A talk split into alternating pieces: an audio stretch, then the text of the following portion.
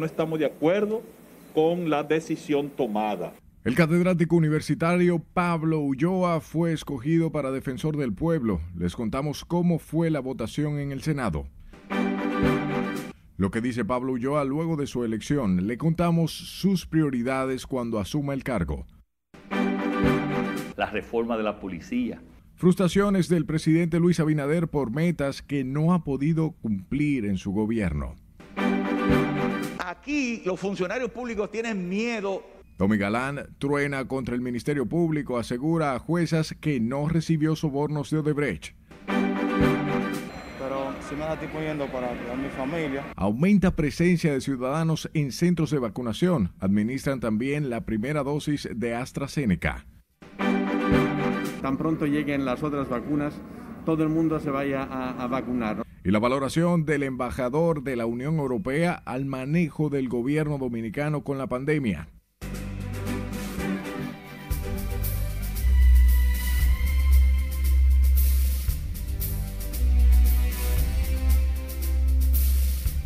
Tremendo placer recibirles una vez más en esta sumisión estelar. De inmediato comenzamos, sin antes decirles buenas noches.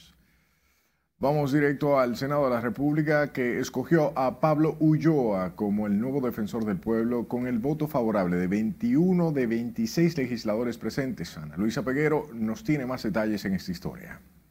Para escoger el miembro del defensor del pueblo. El Pleno acogió un informe favorable presentado por la Comisión Especial, encargada de la evaluación de los aspirantes a esa posición. Aprobado cumpliendo con el reglamento de las dos, más de las dos terceras partes, han sido escogidos el señor Pablo Enrique Ulloa Castillo, como defensor del pueblo. La elección de Pablo Ulloa, catedrático universitario, ejercerá sus funciones por un periodo de seis años, lo dispone la ley orgánica de esa institución. Se impuso con la mayor puntuación a sus contendores Fidel Santana y Henry Merán, de conocida militancia partidaria. De la ley que se cree especialmente para la Defensoría del Pueblo, habla claramente en el artículo 11 dice claro que no podrán ser políticos. El Congreso ha hecho una buena escogencia y se marca dentro de un nuevo estilo que se entrenó el 16 de agosto del 2020. Pablo Ulloa era el favorito de organizaciones sociales para el defensor del pueblo, pero encontró oponentes en el Senado.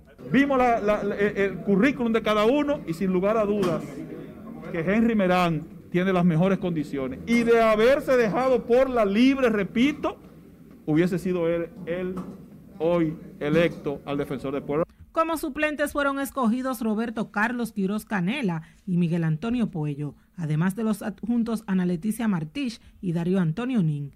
Todos serán juramentados el lunes próximo por el Senado de la República, el paso previo para asumir sus funciones en la Defensoría del Pueblo. Ana Luisa Peguero, RNN. Seguimos el mismo hilo informativo. La selección del catedrático y abogado Pablo Ulloa para dirigir la Defensoría del Pueblo por los próximos seis años encontró sus primeros cuestionamientos en la Fuerza del Pueblo y algunos aspirantes al cargo. José Christopher se opuso a la escogencia de Pablo Ulloa mientras senadores oficialistas defendieron su elección. Dinero, es dinero lo que hay en la República Dominicana.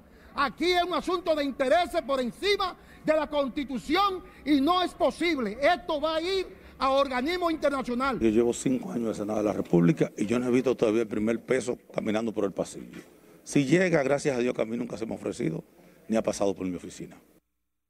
Pablo Ulloa fue el candidato que sacó la mayor puntuación durante el proceso de evaluación, en el que también formaban parte de la terna Henry Merán y Fidel Santana.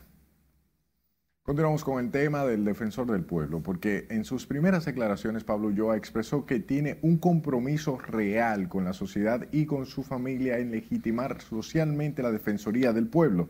A través de su cuenta de Twitter, Ulloa dijo que se concentrará en tres objetivos fundamentales, el organizacional, el garantismo y el educativo.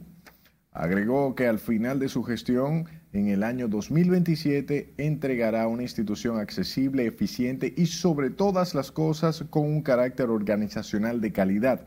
El defensor del pueblo agradeció a Dios, a su familia, a la sociedad y a los partidos políticos por su elección. Adentrémonos en el tema de la justicia. El ex senador por San Cristóbal, Tommy Galán, defendió hoy su inocencia y culpó al ex procurador general de la República, Yanalain Rodríguez, por haberlo incluido entre los supuestos beneficiarios de 92 millones de dólares que afirmó Odebrecht. Entregó a insobornos a exfuncionarios y exlegisladores dominicanos. Con más, José Tomás Paulino. Ningún brasileño establece el criterio de financiamiento que no sea Marcos Vasonquelo Cruz. ¿Y por qué? Bueno, por la misma razón que la que no está aquí en este, en este juicio. Por más de una hora, Tommy Galán atacó la acusación hecha por el Ministerio Público en su contra, incluido enriquecimiento ilícito. Ante las juezas del primer tribunal colegiado encargado del juicio Odebrecht, defendió la legalidad de su patrimonio como senador y empresario. Aquí los funcionarios públicos tienen miedo de presentar declaraciones cuando tienen incrementos patrimoniales, porque ese accionario, esa conducta del Ministerio Público ha llevado a crear una concesión en la gente de que cualquier funcionario público que tiene crecimiento es derivado a la corrupción. Lamentablemente, ¿por qué?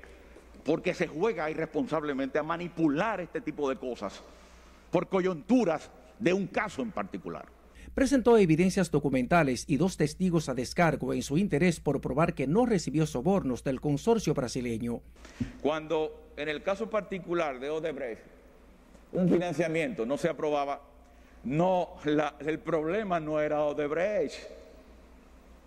El problema era el gobierno porque su déficit frente a unos ingresos que ya tiene proyectado y que esos ingresos están designados en partidas a las diferentes instituciones, el gobierno va a tener la necesidad de reponerlo de alguna manera o si no, modificar el presupuesto para reducir partidas porque no tiene el dinero que está proyectado para ganar aclaró que el legislador solo aprueba o rechaza préstamos y financiamientos. Solo uno en la historia, el de la presa de Madrigal, fue rechazado por conflictos entre el entonces gobernante PRD. Nosotros manejamos 125 proyectos, no fueron 12, 13, 125 proyectos en el periodo en que yo era presidente de la Comisión de Hacienda y todos fueron aprobados. El senador Dionis Sánchez dijo aquí, el único financiamiento que no se ha aprobado desde el 1978 hasta ahora fue el de la empresa Madrigal y las razones fueron la lucha de grupos políticos dentro del PRD de ese entonces. Por ese caso son juzgados también Víctor Díaz Rúa, Ángel Rondón, Roberto Rodríguez, Andrés Bautista y Conrado Pitaluga. Las juezas recesaron la continuación del juicio de Odebrecht para el lunes próximo a las 9 de la mañana. José Tomás Paulino, RNN. En otro orden, Participación Ciudadana cuestionó que en medio de la crisis generada por la pandemia, el Instituto Nacional de la Vivienda pretenda gastar casi 50 mil pesos en la compra de 10 paraguas. Su coordinadora general, Lady Blanco, llamó a las instituciones del Estado a hacer un uso más eficiente y racional de los recursos públicos. A nosotros nos parece inaceptable improducente que un estado de emergencia y en el marco de una pandemia y cómo esa pandemia está reciando ahora mismo nuestro país, los recursos públicos no sean utilizados con altísima eficiencia y transparencia y que esos recursos no sean destinados a mitigar los efectos de la pandemia en estos momentos. Miren, nosotros tenemos hospitales que ahora no tienen los recursos para una verdadera... Eh, lucha contra la pandemia. Entonces, no podemos permitir que los recursos públicos sean destinados a gastos superfluos. La decisión del INVI de adquirir 10 paraguas a casi 5 mil pesos cada uno generó fuertes críticas. La mayoría considera un gasto innecesario en momentos de tantas prioridades para aliviar los duros efectos causados por la COVID-19 al sistema sanitario y a la economía. El presidente Luis Abinader, quien con casi un año en la dirección del Estado Dominicano reveló sus mayores frustraciones en este periodo de gestión e insistió en que no habrá impunidad en su gobierno. Nuestra compañera Laura Amar nos pone al tanto. Y ya está en el Congreso la ley eh, de burocracia cero, gobierno eficiente. En una entrevista en el Palacio Nacional, el presidente Abinader admitió haber chocado varias veces con la burocracia de su gobierno. El mandatario aseguró que su gestión está cumpliendo con las promesas hechas en la campaña del 2020. Eh, las reformas que vamos a hacer en la modernización del Estado, que, que bueno, no hemos avanzado con la velocidad que lo hubiésemos hecho si no, sin una crisis, pero por ejemplo ya vamos trabajando en burocracia cero, gobierno eficiente, como lo estamos viendo con las aduanas, de sacar los furgones en 24 horas, y seguiremos trabajando en la modernización del Estado, la reforma de la policía y la seguridad ciudadana. También estamos trabajando, claro, repito, no a la velocidad que nos gustaría por la crisis. La reforma también, eh, ya anunciamos el pacto eh, por, de la seguridad social para la reforma también de la seguridad social. Abinadel replanteó su compromiso con el Ministerio Público Independiente, mejorar los niveles de transparencia del uso de los recursos públicos. Reiteró que deberán enfrentarse a la justicia los funcionarios acusados de uso irregular de los recursos públicos y violaciones a las leyes. Yo te puedo garantizar a ti hoy que no hay impunidad en, el, en el gobierno de la República Dominicana y que el que cometa un acto, sea del partido que sea, el que cometa un acto eh, de corrupción será sometido a la justicia. En su conversación con un diario de circulación nacional, el jefe de Estado abordó diversos temas, uno de ellos la construcción del canal del río Masacre por parte de las autoridades haitianas. Manifestó confianza en que el gobierno haitiano detendrá esa obra. Nosotros queremos primero que ellos detengan la construcción del canal y después que detengan la construcción del canal, hablar de lo entonces nosotros podemos hablar de toda una un manejo eh, combinado y eficiente de los recursos hídricos de la frontera. El presidente Binader también se refirió al manejo que está dando su gobierno a la pandemia del COVID-19 y los esfuerzos para controlar la crisis sanitaria y económica. Laurila Mar, RNN. Hablamos de salud. A pesar del anuncio del gobierno de que solo se aplicará la segunda dosis de la vacuna Sinovac, algunos centros administraron la del laboratorio AstraZeneca a personas que lo hicieron por primera vez. María Ramírez con estos detalles. La ateracena. La disponibilidad del fármaco de origen indio AstraZeneca dio la oportunidad este jueves a decenas de ciudadanos que se dieron cita en el Centro Olímpico tras la inmunización. Eran jóvenes y adultos mayores la mayoría, desconocían de la disposición del Gabinete de Salud. Estaba recién operada y no era conveniente de que viniera a hacer todo este proceso por mí misma, por mis hijos, mi familia, por todo hasta por vecinos, por todo, por todo, porque al final de la jornada no tenemos que proteger. La medida de las autoridades se da justo en momentos en que en el territorio dominicano solo quedan unas 989 mil vacunas contra el coronavirus y el creciente interés de la población por inocularse ante el rebrote que vive el país. Pero si me la estoy poniendo para cuidar a mi familia, porque tengo a mi esposa embarazada y eso, ¿me entiendes? mi madre y mis hermanos. Aquellos que vienen en busca de su primera vacuna, en el día de hoy son vacunados con AstraZeneca y los que también ya tienen su primera dosis de AstraZeneca, pues se le aplica. Ahora bien, con la Sinovac tenemos el siguiente manejo. Primera dosis con Sinovac no se está poniendo. Este jueves decenas acudieron tempranito al Centro Olímpico. Muchos llaman al gobierno a iniciar una campaña de información para borrar el miedo de la población. Creo que la gente tiene mucho miedo porque hay mucha información encontrada. Yo creo que mucha gente, eh, hay demasiadas opiniones juntas. Y la gente que tiene menos acceso a, la información, pues se siente intimidada, obviamente. Desde que inició el Plan Nacional de Vacunación contra el Coronavirus en el mes de febrero, en la República Dominicana han sido aplicadas más de 5.900.600 dosis de la vacuna. Para el venidero fin de semana está previsto que se ha traído el primer lote de la farmacéutica estadounidense Pfizer, destinado a adolescentes desde los 12 años, de acuerdo a Salud Pública. Margaret Ramírez, RNN. Vamos a Santiago, donde cientos de personas asistieron a los centros de vacunación a administrarse la primera dosis contra la COVID-19, pese a la anticipación de las autoridades de que a partir de hoy solo se estaría aplicando la segunda vacuna. Nos cuenta Junior Martin. Con una población que ha acudido en el día de hoy a vacunarse. En distintos puntos de vacunación de la ciudad de Santiago hubo buena afluencia de personas en busca de la inoculación. En el Parque Central de la ciudad muchos fueron requiriendo la primera dosis contra el COVID, pero no lo lograron. Ya tuvimos hoy que despachar más de 100 personas para que vinieron de primera dosis y por razón de que se, se lleva un protocolo estricto, Hoy solamente se está vacunando de segunda dosis. Los que hoy se han colocado la segunda dosis hacen un llamado a los que no se han vacunado. Esperan salir del trauma que por más de un año le ha dejado la pandemia. Me siento muy cómodo porque ya tengo la seguridad que completé mi, ciclo con la vacuna y ya me siento cómodo por el asunto de que ya los que están al lado mío yo no lo voy a contagiar, y aparte de yo estoy protegido también. Hay que vacunarse para salir de, de, de, esta, de la pandemia y de todas estas medidas que restringe a los más pobres. O que se vacunen, que se vacunen, que es lo más importante, de que nos sentimos protegidos para no infectar a los demás. Las autoridades en esta ciudad de Santiago informaron que por el momento estarán aplicando la segunda dosis hasta tanto lleguen al país nuevas vacunas. En Santiago, Junior Marte, RNN. Y sobre el tema, el embajador de la Unión Europea en la República Dominicana cree que la imposición de la vacuna obligatoria contra el COVID-19 vulnere derechos fundamentales de los ciudadanos. Por lo pronto, Gianluca Gripa sugiere mantener la campaña para motivar a la gente a inocularse. Con esta historia, José Tomás Paulino. Y por lo tanto se necesita que tan pronto lleguen las otras vacunas, todo el mundo se vaya a, a vacunar. ¿no? Para algunos juristas, imponer la vacuna obligatoria contra el COVID-19 viola derechos ciudadanos consagrados en la Constitución. Distinto opina el embajador de la Unión Europea.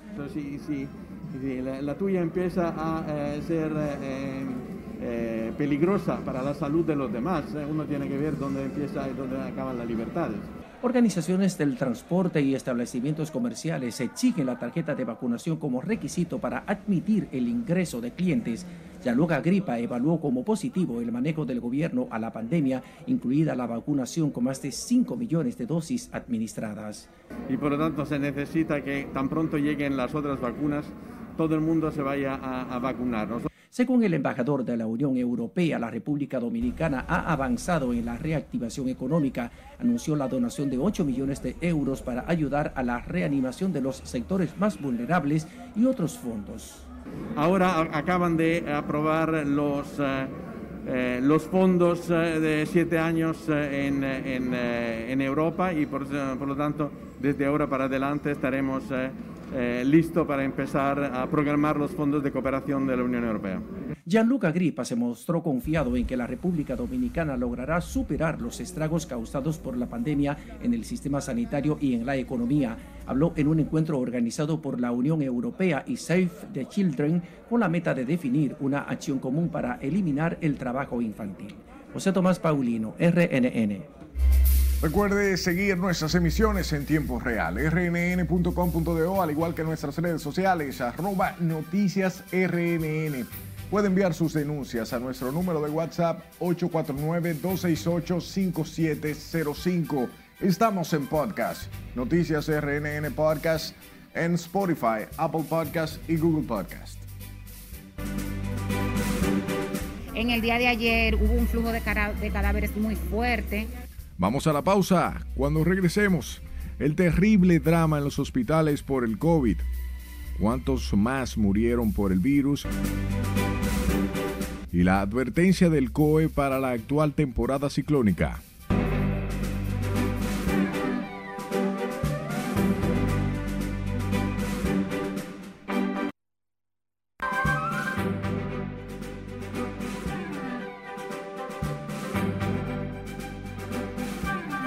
Fiscal anticorrupción peruano solicitó este jueves el regreso a prisión preventiva de la candidata presidencial peruana Keiko Fujimori por supuestamente incumplir las normas de conducta de la resolución judicial que hace meses habilitó su salida de la cárcel bajo ciertas restricciones.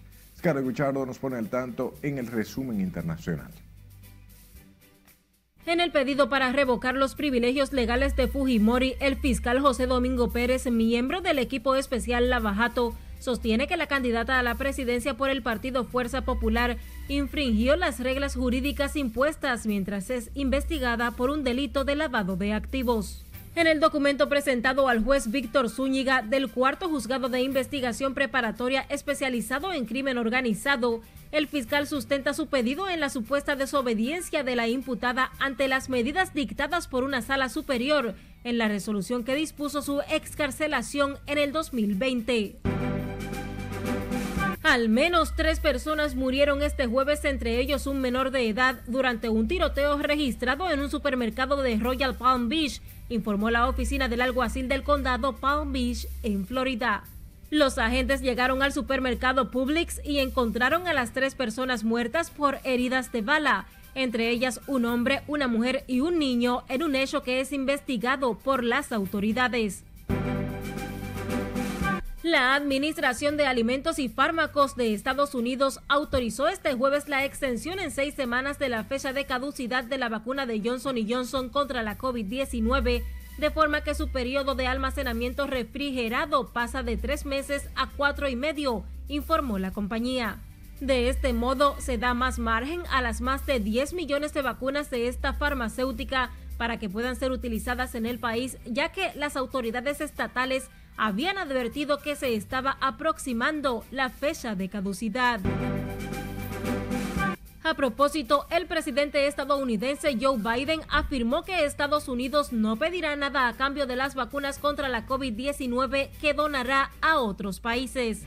Biden anunció formalmente la compra y donación por parte de Estados Unidos de 500 millones de vacunas a la farmacéutica Pfizer para entregarlas a países de bajos ingresos. Pasamos con el Fondo Monetario Internacional que advirtió que la decisión de El Salvador de adoptar el Bitcoin como moneda de curso legal puede generar riesgos y desafíos regulatorios. El presidente de ese país, Nayib Bukele, quiere que El Salvador sea la primera economía del mundo en usar el Bitcoin como moneda de intercambio. Finalizamos con un eclipse solar que recorrió el cielo del hemisferio norte este jueves a lo largo de una franja de unos 500 kilómetros desde Canadá hasta Siberia, pasando por Europa, donde fue parcial pero igualmente peligroso para la vista. En la cúspide de este llamado eclipse anular, la luna se desplazó lentamente delante del sol para transformarlo durante unos minutos en un delgado anillo luminoso, como un círculo de fuego en el cielo de junio. Se trata del primer eclipse anular de este año 2021 y el decimosexto del siglo XXI. En las internacionales, Scarlett Guillardo, RNN. Maravillosa la forma de operar de la naturaleza. Volvamos a la actualidad local. El presidente del Colegio Médico advirtió que primero muerto antes que arrodillarse al poder de empresarios de las ARS, pidió la intervención del presidente de la República para que no sea coartado al derecho de la protesta. Nos amplía si le dice aquí no. A la renuncia masiva de una de las ARS de la DAR. El doctor Waldo Ariel Suero amenazó con llamar a sus agremiados a abandonar masivamente una de las ARS si prospera un recurso presentado ante el Tribunal Superior Administrativo. El Colegio Médico dejó claro que no cederá ante el poder de las administradoras de riesgos de salud. ¡Rechazamos esta dictadura! Primero muerto que arrodillando frente al empresariado dominicano. Colegio Médico Dominicano. ¡Carajo! ¡Eso no lo vamos a!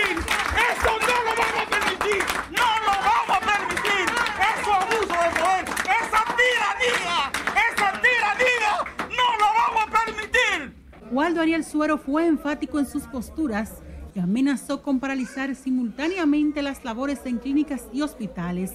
En el sector salud no habrá paz laboral. Esto se lo advertimos al gobierno.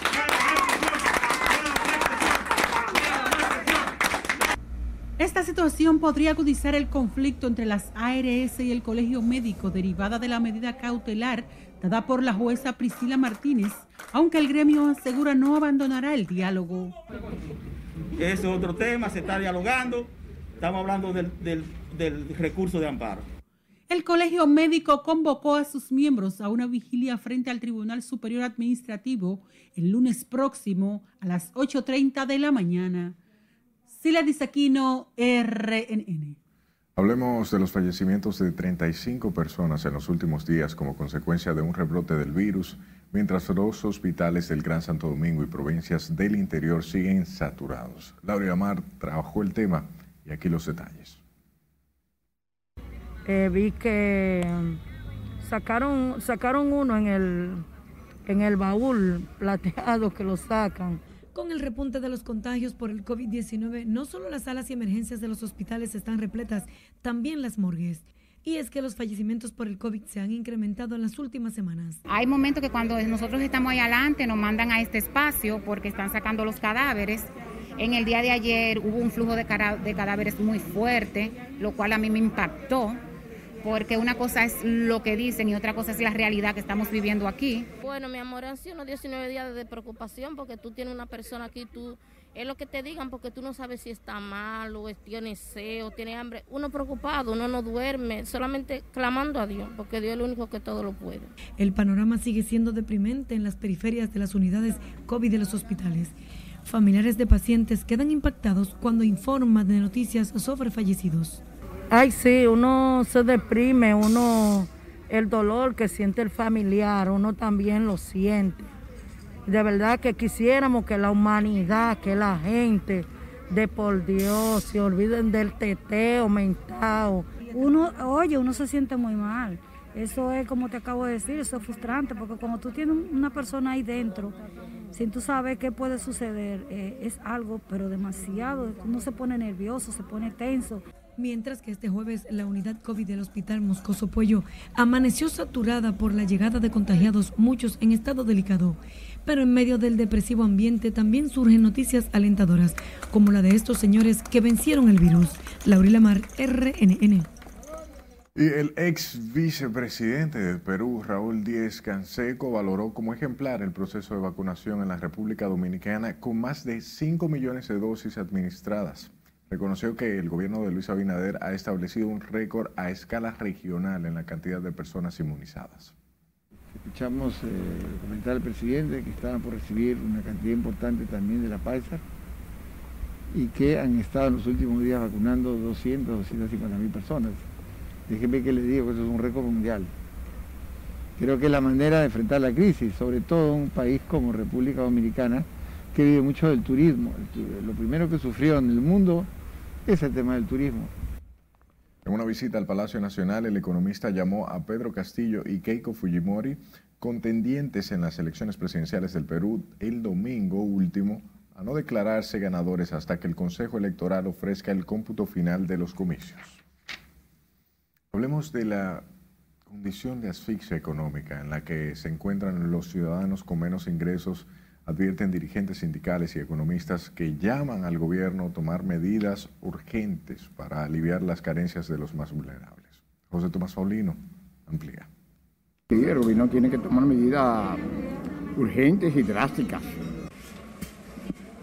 Incrementos en los precios de los artículos básicos de consumo y sueldos muy bajos, la combinación letal que agrava la precaria economía familiar, inquieta a las organizaciones defensoras de los trabajadores. Es importante tomar medidas de carácter social, medidas que puedan ayudar a los más pobres, a los más necesitados en nuestro país, para tratar de buscar que no explote esta situación tan difícil que estamos teniendo actualmente.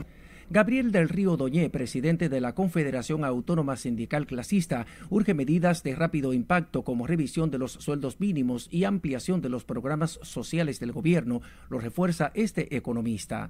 Eh, hay una simetría entre los ingresos y la canasta familiar. Hay un desfase y hay que reducir ese desfase a su mínima expresión. Los incrementos de la comida llegan hasta un 50% y un 15% la tarifa energética, insostenible para los hogares más carenciados. El anuncio del aumento del 15% de la tarifa eléctrica y el costo de los alimentos dice que la situación del país no está bien. Todos coinciden en la urgencia del fortalecimiento de la asistencia social del gobierno como vía a aliviar la profunda crisis que afecta a los sectores más vulnerables durante la pandemia. José Tomás Paulino, RNN. Damos un giro informativo y hablamos de la deserción escolar generada por la pandemia, que está en aumento en la cantidad de niños dedicados al trabajo remunerativo en la República Dominicana. Lo reveló hoy el presidente de la organización Save the Children, Juan Tomás Díaz, quien situó en 304 mil la cifra de infantes trabajadores el año pasado antes del inicio de la pandemia.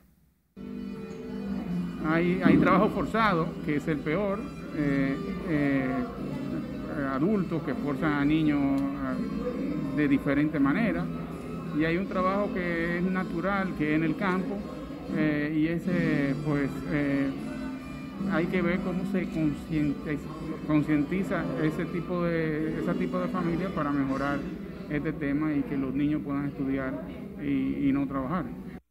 Juan Tomás Díaz participó en un encuentro organizado por la Unión Europea, Save the Children y el Ministerio de Trabajo para definir una acción conjunta que permita liberar a los niños de actividades laborales. Sepa que una comisión de profesores protestó este jueves frente al Palacio Nacional exigiendo el pago de sus salarios atrasados desde el pasado año. Indicaron que fueron contratados por el Ministerio de Educación para las clases virtuales y hasta el momento no han recibido una respuesta. Nosotros estamos reclamando el pago de nuestro derecho en base a que tenemos todo el periodo escolar sin contrato y sin cobrar, como lo dice nuestra consigna. Nosotros representamos lo que es el lado oscuro, el lado que no tiene voz, el lado que nadie ve, el lado que nadie le hace caso sobre los docentes que estamos todo este periodo a nivel de la virtualidad y la semipresencialidad de los diferentes centros educativos públicos. Los maestros aseguraron que esa situación afecta a nivel nacional a todos los docentes y piden a la Asociación Dominicana de Profesores intervenir para que el Ministerio de Educación les pague. El Centro de Operaciones de Emergencias pronostica una temporada ciclónica bastante activa con la formación de al menos cuatro fenómenos atmosféricos que podrían eh, sobrepasar las categorías 4 o 5. Una pésima noticia para familias que perdieron sus hogares en los sectores de la yuca de los ríos. Juan Francisco Herrera con estos detalles.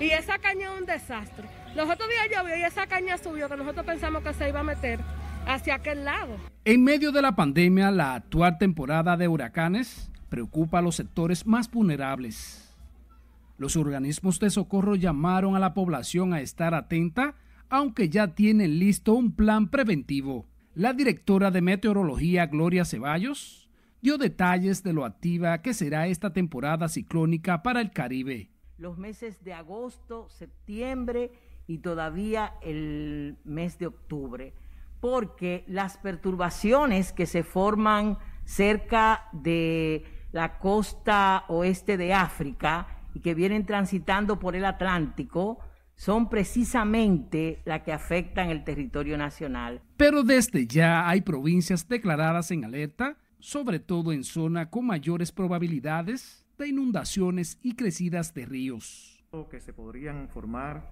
17 ciclones tropicales nombrados, de los cuales 8 podrían desarrollarse como huracanes y de estos 4 serían intensos, Parte de las 11 familias que perdieron sus hogares en el sector La Yuca en el Distrito Nacional piden a las autoridades ir en su auxilio. Que desalojen la casa que está en la mala orilla. No sé si de aquel lado irán a tumbar, porque ya usted puede ver que allá en de aquel lado se está derrumbando. Y para uno no tener esa pérdida, es mejor darle su casa a cada quien. También exigen la terminación de los trabajos en esta cañada foco de contaminación y amenaza a la salud. Nos está llevando quien nos trajo, solamente agarrado de Dios, agarrado de Dios, debajo de la voluntad de Papá Dios, es que estamos agarrados, pero no han abandonado, más nunca en la vida nos han traído una fundita aquí. En rueda de prensa, las 22 organizaciones integrantes del COE aseguran tener identificados unos 2.396 albergues para acoger a posibles desplazados por desastres naturales que pudieran provocar los fenómenos de la temporada ciclónica. Juan Francisco Herrera, RNN. Ante los pronósticos de una activa temporada ciclónica, residentes en zonas vulnerables del Gran Santo Domingo piden auxilio por el peligro al que se exponen en periodos de lluvia. Nuestro compañero Jesús Camilo está con nosotros en directo desde la Ciénaga. Buenas noches. Saludos, buenas noches. Ante la amenaza que supone la temporada ciclónica para las personas que residen en zonas vulnerables, los moradores de estos lugares piden a las autoridades acudir en su auxilio para evitar situaciones lamentables. Y siempre tenemos que estar a la orilla del río. Solo con pensar en la posibilidad de tormentas y huracanes, vuelve el temor al sector La Ciénaga en la margen del río Sama. Oh, aquí uno ha vivido de todo. Cuando hay ciclón, se mete el agua, se le daña los trates a la gente, mucha enfermedad. Los organismos de socorro prevén la formación de varios huracanes, algunos con proyección a alcanzar categoría 4 y 5, un mal augurio para habitantes de frágiles casuchas. El agua se mete dentro de la casa, mira, yo tengo que subir la cama encima de una mesa, ve, porque el agua se nos da hasta por la rodilla. ¿Usted me entiende? Porque mira, el agua, en vez, en vez del agua se coge para aquel lado, es mejor coger para acá. Los residentes en la Ciénaga, a orillas del río Sama, viven presa de la incertidumbre. Hacen un llamado de auxilio. Ojo, nosotros tememos y le pedimos al gobierno que nos saque de aquí, que ya es hora de que nosotros no estemos pasando todo lo que hemos pasado, porque nosotros sí podemos decir lo que hemos pasado aquí con, cuando se endude ese río. Piden al gobierno que continúe el proyecto habitacional Domingo Sabio en esa zona donde serían reubicados.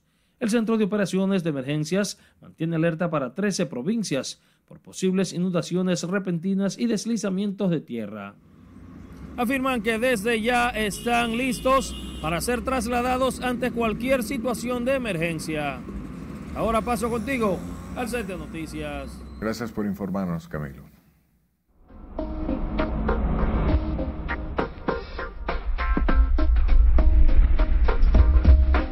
Permanece elevada la humedad sobre el territorio nacional donde las lluvias continuarán este viernes. Cristian Peralta con más en el estado del tiempo. Buenas noches.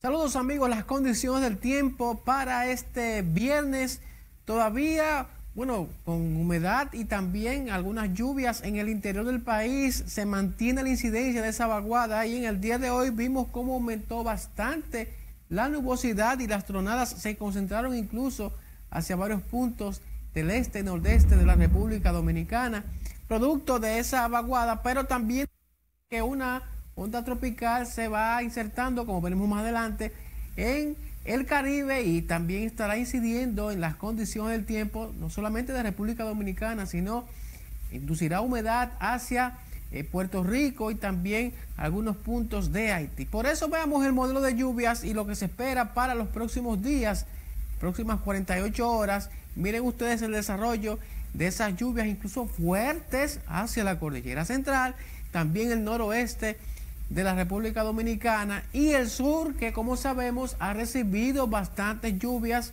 en estos últimos días. Algunos ríos incluso se han desbordado.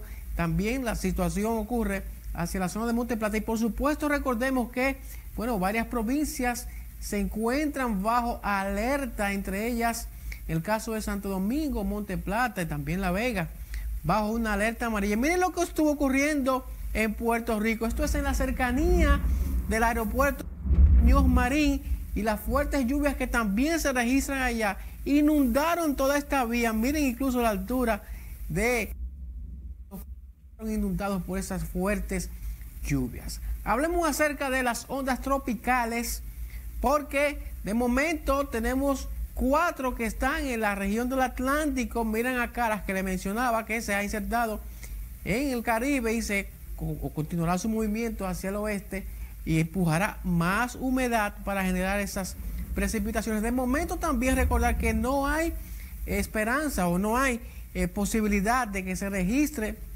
una tormenta y en caso de debiera ser hacia la zona del Golfo de México, es decir, que todavía para la zona del Caribe tampoco hay probabilidad alguna de que se desarrolle una tormenta o un huracán.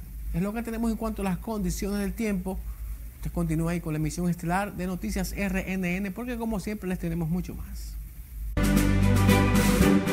Tiempo de pausar, pero en segundos, el saldo mortal de un accidente de tránsito en San Pedro de Macorís. ¿Y cuánta droga llevaba una viajera atrapada en el Aila? Y buenas noticias para el puerto de Manzanillo. Siga con RNN.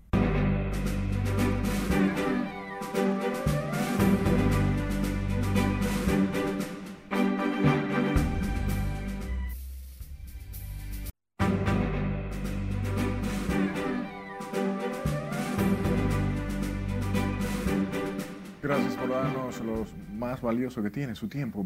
Más de 60 proyectos de ley están pendientes de conocimiento en la Cámara de Diputados, afectada por el contagio de más de 100 empleados y legisladores por la COVID-19. Nelson Mateo ha dado seguimiento a este tema y aquí la historia. La actividad legislativa continúa paralizada en la Cámara de Diputados como medida para prevenir nuevos contagios. Informe que hay más de 20 diputados afectados y en, el pico de contagio estuvo aquí entre, entre empleados y diputados alrededor de 100. que es un número bastante preocupante. El área financiera y administrativa labora con un 70% de su nómina. Quieren evitar la propagación del virus que mantiene en cama más de 20 diputados. La situación sanitaria mantiene detenidos importantes proyectos. Ha afectado en gran parte a proyectos importantes como el Código Penal. Eh, yo estoy en la Comisión Bicameral de la Ley de Seguridad Social, que después de la Constitución yo entiendo que es la principal ley. También una ley muy importante y que no se le ha dado la debida eh, eh, dimensión, digamos, es la ley de comercio marítimo que está ahora prácticamente en su fase eh, final. En el Senado de la República, donde el COVID no ha sido tan agresivo con el personal, esperan que pronto los diputados puedan volver al trabajo legislativo. Quieras o no, la pandemia ha afectado al mundo entero y a nosotros no escapamos de ello. Entonces, eh, las labores en, todo, en todos los aspectos se va a mermar un poco. El Congreso Nacional ha sido una de las instituciones más golpeadas por el contagio del COVID con más de un centenar de infectados, las instalaciones fueron sometidas a un proceso de desinfección total. Nelson Mateo, RNN. Mujeres y usuarios de transporte público favorecieron hoy la medida adoptada por la Confederación Nacional de Organizaciones del Transporte, CONATRA, de limitar el uso de los autobuses a las personas que no tengan tarjeta de vacunación contra el COVID. María Ramírez habló con ellos y nos dice más en este reporte. Que no venga cuidándose, nosotros nos sometemos a la regla si no, se va, que viaje por otro medio. En el kilómetro 9 de la Duarte, principal parada de Conatra para viajes interurbanos, pasajeros y choferes califican de atinada la decisión de la empresa. Entienden que es la única forma de llevar a la población a cumplir con su deber ciudadano de protegerse. Yo lo veo, yo veo buena medida, muy buena medida, sí, de que, de que no solo en los autobuses, de que se le ponga restricción en muchos sitios, en muchos lugares al que no quiera ponerse la vacuna. La medida fue anunciada por el presidente de la Confederación Nacional de Organizaciones del Transporte y senador Antonio Marte, quien aseguró que todos sus choferes se han vacunado. Eh, yo, yo no hago nada con cuidarme y que esté alrededor mío haya muchos que no se cuidan, entonces no estoy nada. Y lo que queremos es que esto acabe. Ahí que lo vamos a proteger, porque la gente se está montando como quiere la guagua, ya no hay distanciamiento, entonces si le pedimos la, la prueba es mejor. Y aunque los choferes se reconocen que esto podría traducirse en una baja de sus ingresos, le restan importancia tomando en cuenta la crisis sanitaria que vive el país. En parte puede afectar, pero es un sí a la vida. La vacuna yo entiendo que es un sí a la vida. Hay que estar vacunado para estar junto con la gente. No podemos montar pasajeros sin vacunarse y otro vacunado. Es un error. Todos debemos estar vacunados. La disposición del empresario del transporte entraría en vigencia el próximo martes. Antonio Mate sometió un proyecto de resolución que busca limitar la entrada de ciudadanos sin tarjeta de vacunación a lugares públicos. Margaret Ramírez, RNN. Vamos al este, donde los accidentes de tránsito siguen llenando de luto a la familia dominicana. Tres personas que fallecieron en un accidente en el puente Mauricio Báez de la autovía del Este en San Pedro de Macorís fueron velados este jueves en medio del dolor de sus familiares y amigos. Javier Paredes, Medrelis Soani Pereira y Jiménez Pereira, todos residentes del barrio Restauración de San Pedro de Macorís, fallecieron cuando el vehículo en el que viajaban perdió el control. Los heridos en el trágico accidente son Richard Valdés, Sandra Hernández Crismeli Solano, quienes se recuperan en un centro asistencial de San Pedro de Macorís. Por otro lado, la policía persigue al agente de seguridad de una sucursal bancaria que ultimó de un disparo a un hombre tras una discusión en una plaza comercial en el sector Mano Guayabo, municipio Santo Domingo Este. El vocero de la policía, Miguel Balbuena, exhortó a Sergio Pascual Valdés Montero a entregarse por las vías pertinentes para evitar mayores consecuencias de la búsqueda y captura de un hombre que ultimó a otro en una discusión en una plaza comercial en el sector Manoguayabo, Santo Domingo Oeste. La víctima es Esteban Antonio Espinal, de 35 años, quien falleció como consecuencia de una herida de arma de fuego, mientras que el homicida fue identificado como Sergio Pascual Valdés Montero, agente de seguridad de una entidad bancaria. Las víctimas son Esteban Antonio Espinal, de 35 años, quien falleció tras recibir un disparo del agente de seguridad luego de una acalorada discusión porque este no le permitió acompañar a su novia a retirar una tarjeta en la entidad bancaria. En escasas, o más bien en ascuas, viven residentes en los ríos por el auge de la delincuencia y la criminalidad. La más reciente víctima fue un joven asesinado hoy en la madrugada y Juan Francisco Herrera trabajó el tema. Ahí hay cámara, tal vez la policía da de cuenta qué fue lo que pasó. Aún no se sabe cuál fue el móvil del asesinato a tiros de Oscar Raúl Alonso Volques, mejor conocido como el ruso, en la calle General Lora Fernández, del donde residía. El gobierno tiene que meter mano, la justicia. La delincuencia está arropando la comunidad. Esto por donde quiera, atraco y de todo. La víctima era nativa de Herrera en Santo Domingo Oeste. Según testigos, fue interceptado por personas desconocidas. Le dispararon varias veces hasta quitarle la vida. ¿Hay temor en los ciudadanos por la frecuencia de casos similares? Pide mayor protección policial. Hay que poner más, apretarse más los, cinturones, porque mira, aquí en los ríos está fuertísimo. Últimamente ha visto varios casos ya. Mira, tú, tú, ustedes están mirando el caso de anoche, fue aquí mismo, en este lugar. Bueno, yo escuché que, que él era pretamita y lo, y lo atracaron. No sé mucho de, de, de ese caso. La seguridad ciudadana, nosotros normalmente estamos desamparados. Anoche hubo un caso por aquí. ¿Y a qué hora vino a llegar una patrulla de la policía? Dígame usted. Según los moradores de los ríos, Oscar Raúl Alonso Volques se dedicaba a las artes culinarias. Regresó hace poco de los Estados Unidos sin sospechar que terminaría en manos asesinas. Juan Francisco Herrera, RNN. que agentes de la Dirección Nacional de Control de Drogas arrestaron en el aeropuerto internacional de las Américas a una mujer de 60 años con más de 3 kilos de cocaína adheridos a su cuerpo. La mujer de nacionalidad dominico-estadounidense llevaba puesta una faja color marrón donde se ocuparon tres láminas de cocaína con un peso de 3.35 kilogramos.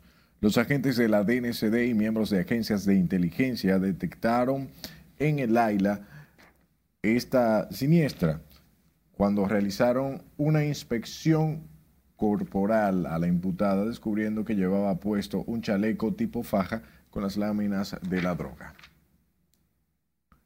Volvemos nuevamente a Santiago, donde un juez de atención permanente de esa provincia impuso tres meses de prisión Jorge Rafael Hernández Almonte, acusado de terrorismo y violencia de género agravada. El hombre habría llamado al aeropuerto del Cibao para informar sobre una bomba esto con el interés de que su ex esposa no saliera del territorio dominicano, lo que generó alarma y retraso de vuelos en esa terminal aeroportuaria. El imputado deberá cumplir los tres meses como medida de coerción en la cárcel Rafael Hombres de Santiago. Tema. El Banco Interamericano de Desarrollo aprobó de manera unánime el financiamiento para la estrategia de desarrollo de Puerto de Manzanillo, obra que proveerá el desarrollo económico y social de la zona. El proyecto incluirá la construcción y rehabilitación de las vías de acceso a la terminal portuaria, incluyendo la carretera Navarrete-Montecristi, que ya inició. El ministro de la Presidencia, Lisandro Macarrulla, manifestó que con este financiamiento el Ministerio de Obras Públicas también rehabilitará otras vías secundarias que serán anunciadas en los próximos días. Yo lo veo, yo veo buena medida. Al regreso, la reacción de choferes y usuarios del transporte a la exigencia de tarjeta de vacuna para ofrecer el servicio. Yo te puedo decir que nosotros recibimos casi 15 mil personas en un día. El balance de los hoteleros a la recuperación del turismo. Ya volvemos.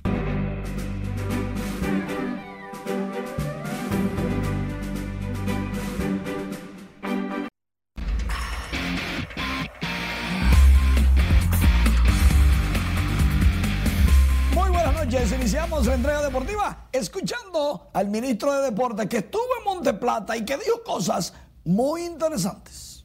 Esta provincia es especial para el deporte de la República Dominicana y hoy sin lugar a dudas me atrevo a declararla la capital del deporte de la República Dominicana Hay unos 160 países que se quedan fuera del medallero, mas sin embargo, la provincia Monte Plata posee tres medallistas olímpicos.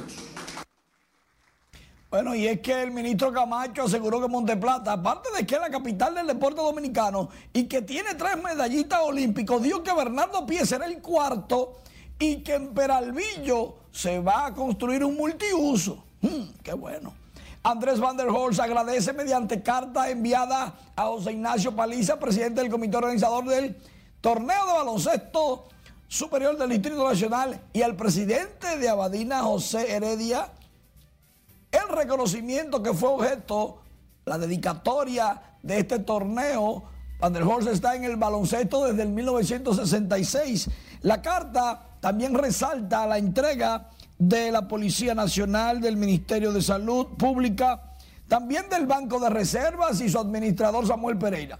Por otro lado, en Puerto Plata el ministro Paliza hace un donativo de un millón de pesos para el baloncesto superior, una promesa que le está cumpliendo a los puertoplateños. Mientras tanto, Julio Rodríguez va a estar en Puebla, México con el equipo dominicano buscando el último boleto disponible para que el béisbol dominicano llegue a los Juegos Olímpicos. Julio Rodríguez, super prospecto de los marineros de Seattle, estará desde el 22 y hasta el 26 con el equipo dominicano buscando lograr el sueño en las grandes ligas. Stanley Marte con este batazo grande, largo y meso por el centerfield. La bola. Uf.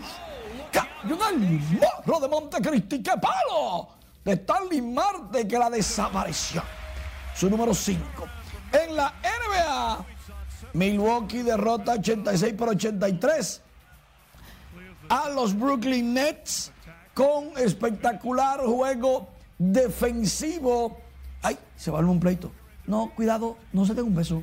Durán, PJ Tucker, los ánimos caldeados, un juego de poca anotación, de mucho contacto, de buena defensa y que estuvo empate todo el cuarto periodo hasta que, restando 17 segundos, Holiday, Jaru Holiday de Milwaukee lograra, evadiendo la defensa de los Brooklyn Nets, un carastazo que le dio la victoria 86 por 83. Este viernes 11.50 de la mañana, en el abierto de tenis francés, juego de semifinal con sabor a final de película. Será Novak Djokovic buscando su título número 19 frente a Rafa Nadal, que busca su título 21 en Grand Slam para empatar el récord de todos los tiempos. Es una semifinal tranquilos. Pero todo el mundo hubiera querido verlos en las finales. Y todas las informaciones están en rnn.com.de y en la sección de deportes tenemos todo y para todos. Brady dice que ganó el Super Bowl lesionado. Pat Riley multado por la NBA. El Salón de la Fama de las Grandes Ligas para septiembre por el COVID. James Harden, la barba, no jugó contra Milwaukee este jueves. Pete Alonso en las grandes ligas dijo, las grandes ligas manipula las pelotas. Rudy Gobert ganó por tercer año consecutivo el premio de defensa del año. Estas y muchas informaciones, Elliot, hay. Dicen los Tigres del Licey y los Leones del Escogido este que fue una exitosa jornada de vacunación de sus fanáticos. Si hay béisbol con fanáticos, esos que se vacunaron allá tienen entrada gratis. Eso está perfecto y no, bueno, vamos a ganar. ¿Tú te fuiste a vacunar allá para entrar gratis? Eh, no. No, porque no habían boletas. Como, como, no, como Porque no habían boletas para jugar contra las águilas. Es lógico, te entiendo. Gracias, Manny. Buenas noches. La recuperación de la actividad turística avanza a buen ritmo, asegura Andrés Marrancini, vicepresidente ejecutivo de Asociación de Hoteles y Turismo de la República Dominicana, Sonadores. Informó que la semana que concluyó llegaron a 15.000 extranjeros. De mantener esa tendencia, el mes actual se superará los 300.000 recibidos en el último mayo. Yo te puedo decir que nosotros recibimos casi 15.000 personas en un día, que es lo más que hemos recibido en un día en el fin de semana pasado. Eso es un número que nos llamó la atención y, evidentemente el, el mensaje de República Dominicana es importante nosotros convencer de, la segmentación y de que las cosas que ocurren en Santo Domingo no necesariamente ocurren en Altagracia, en Samaná, en Barahona, ya que eso es importante. Apunta que la reactivación total del turismo dependerá de la situación de la pandemia en los países emisores. Por lo pronto ya comenzó a mejorar el ritmo de llegadas de turistas norteamericanos a nuestro país. Andrés Marrancini insistió para que los ciudadanos se vacunen. Ya lo he hecho casi a totalidad de los servidores de azonadores y de los hoteles afiliados. Y la Comisión Electoral del Colegio Dominicano de Periodistas dejó abierto hoy el proceso de inscripción de candidatos interesados en participar en las elecciones fijadas para el 27 de agosto próximo para escoger a un nuevo presidente y demás cargos de dirección. Luis Pérez, presidente de la comisión, explicó que tienen todo listo para una jornada de amplia participación con equidad y transparencia. Declara abierto el proceso electoral de manera que los interesados e interesadas en participar en estos comicios puedan hacer sus promociones de lugar. Segundo, solicita a los directivos de cada seccional del Colegio Dominicano de Periodistas a iniciar los pasos para abocarse a la escogencia de sus respectivas comisiones electorales que serán responsables de organizar las elecciones en las diversas demarcaciones. Explicó que solo los miembros del Colegio Dominicano de Periodistas están habilitados para optar por la presencia y demás posiciones de la dirección. Ciudadanos consultados en el Distrito Nacional pidieron este jueves al presidente Luis Abinader enfocarse en la solución de la crisis generada por la pandemia e ignorar a quienes le incitan para reelección. Las reacciones vinieron como respuesta a una propuesta del expresidente Hipólito Mejía de eliminar la prohibición de la reelección consignada en los estatutos del gobernante del PRM. Y se ponga lo que tiene que estar. Esta pandemia y este toque de queda no tiene a nosotros jodidos Mira la hora que nosotros tenemos que estar huyendo con dos y tres pasajeros. es un abuso. Todavía está muy, muy, muy pronto para pensar en reelegirse. Debería primero resolver los problemas que hay en el país. Yo creo que no es tiempo, lo que hay que preocuparse por la pandemia. Los entrevistados piden al presidente Luis Abinader suspender el toque de queda, según ellos afecta con mayor severidad a los pobres. Admiten la eficiencia del Plan Nacional de Vacunación para detener el rebrote de la COVID-19.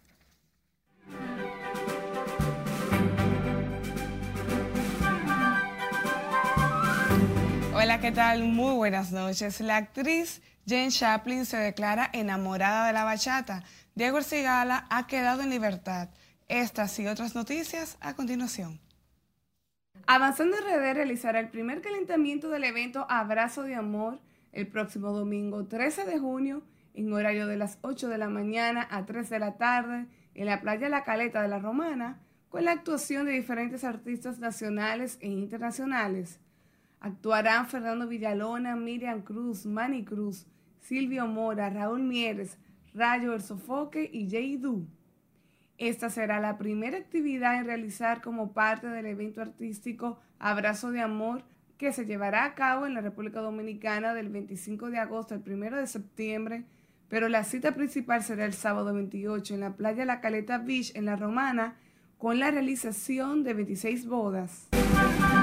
La actriz, productora y guionista Jay Chaplin, una de las hijas del actor y director británico Charles Chaplin, ícono mundial del cine, se confesó enamorada del ritmo de la bachata. La descendiente del actor, nacida en Suiza, vive actualmente en Colombia y se ha declarado una enamorada de la música y la cultura caribeña. A través de su amigo, director cinematográfico colombiano Colbert García, estableció comunicación por videoconferencia con el productor general del proyecto cinematográfico dominicano ADN Bachata, Víctor Minaya, con quien conversó sobre su experiencia cuando visitó República Dominicana para rodar una película. Un tribunal de Madrid dejó en libertad hoy al cantador flamenco Diego Cigala un día después de haber sido arrestado tras recibir una denuncia de malos tratos de su pareja a la que tendrá que responder en una corte del sur del país. El Cigala fue detenido la noche del miércoles en un hotel de Madrid luego de la denuncia de su pareja por presuntos malos tratos que se producían de manera habitual, comentó una portavoz de la policía. El cantante de 52 años pasó la noche en los calabozos de una comisaría del centro de la capital española. Anima Core se complace en anunciar que Masha y el oso está llegando vía streaming a República Dominicana con el show oficial Rescate en el Circo el domingo próximo a las 4 de la tarde gracias al promotor local Big Star SD. Los niños podrán disfrutar de los personajes favoritos de Masha y Oso en sus casas, cantar y bailar junto a ellos. Los accesos ya están disponibles en smartticket.com.do. Y el artista puertorriqueño Raúl Alejandro prepara una gira que incluye más de 30 ciudades en Estados Unidos y España. Iniciará el 15 de julio en Carolina del Norte y culminará el 15 de enero del 2022 en Los Ángeles. La venta de entradas para los conciertos comenzará este viernes. Con más de 4 mil millones de reproducciones en todas las plataformas digitales de música, 35 millones de oyentes mensuales y 20 millones de seguidores entre sus redes sociales, Raúl Alejandro es uno de los exponentes del género urbano más influyente de la nueva generación. Sin duda alguna, vive el momento más importante de su carrera y muestra cómo eso ha sido anunciar que ya tiene una gira que lo tendrá bastante ocupado hasta el 2022. Hasta que diversión feliz, resto de la noche. Gracias Miren por estas informaciones y a usted por su atención como cada noche. Recuerde que puede seguir informado en arroba noticias RNN. Tenga buenas noches.